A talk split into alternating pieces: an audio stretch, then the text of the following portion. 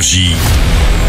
Signe News. Que savez-vous du programme Sierra? On commence avec le programme Sierra, gros dossier du film The Grey Man, une sortie Netflix qui a le budget d'un James Bond ou d'un Mission Impossible. Ça tombe bien puisque The Grey Man est rempli de clins d'œil à ses grands films d'action. Ça me branche bien. Ce mec, c'est un gros calibre. Comme dans Nikita, Ryan Gosling est recruté par les services secrets en prison. Il devient un tueur de la CIA, mais quand son boss est remplacé, la nouvelle direction veut l'éliminer. T'es blessé.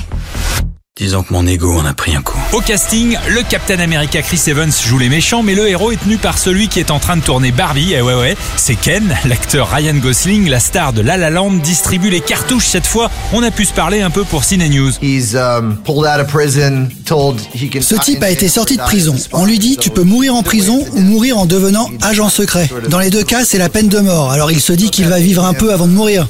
Interesting to me to play and, and Du coup, j'ai trouvé que ce serait plus intéressant pour moi de l'incarner car il est plus normal. Il ne fait pas ça pour l'argent, le pouvoir ou la vengeance. Il veut juste vivre une vie normale. be free. He just wants to have a normal life. Je peux tuer n'importe qui. The Grey Man sur Netflix, divertissement efficace, même si le scénario sent le déjà vu et que parfois les effets spéciaux sont quand même très visibles.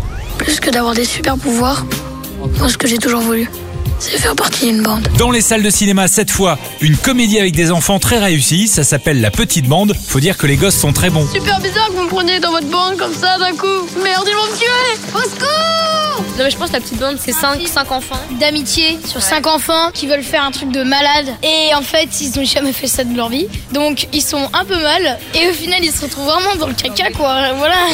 Bah c'est 5 enfants dans une ville de Corse, 4 enfants à la base qui décident d'aller brûler une usine parce qu'elle pollue la rivière. Mais on se rend compte au fur et à mesure qu'ils ont des raisons cachées et qu'en fait ils ont chacun une raison d'aller brûler cette usine. Surtout ils se mettent dans un pétrin pas possible à cause de l'usine on va dire. Pierre Salvadori, le réalisateur dans Liberté, obtient le meilleur de cette petite bande. Elle est à voir en salle uniquement. Une bande qui allait faire un truc de dingue. Énergie. Signe News.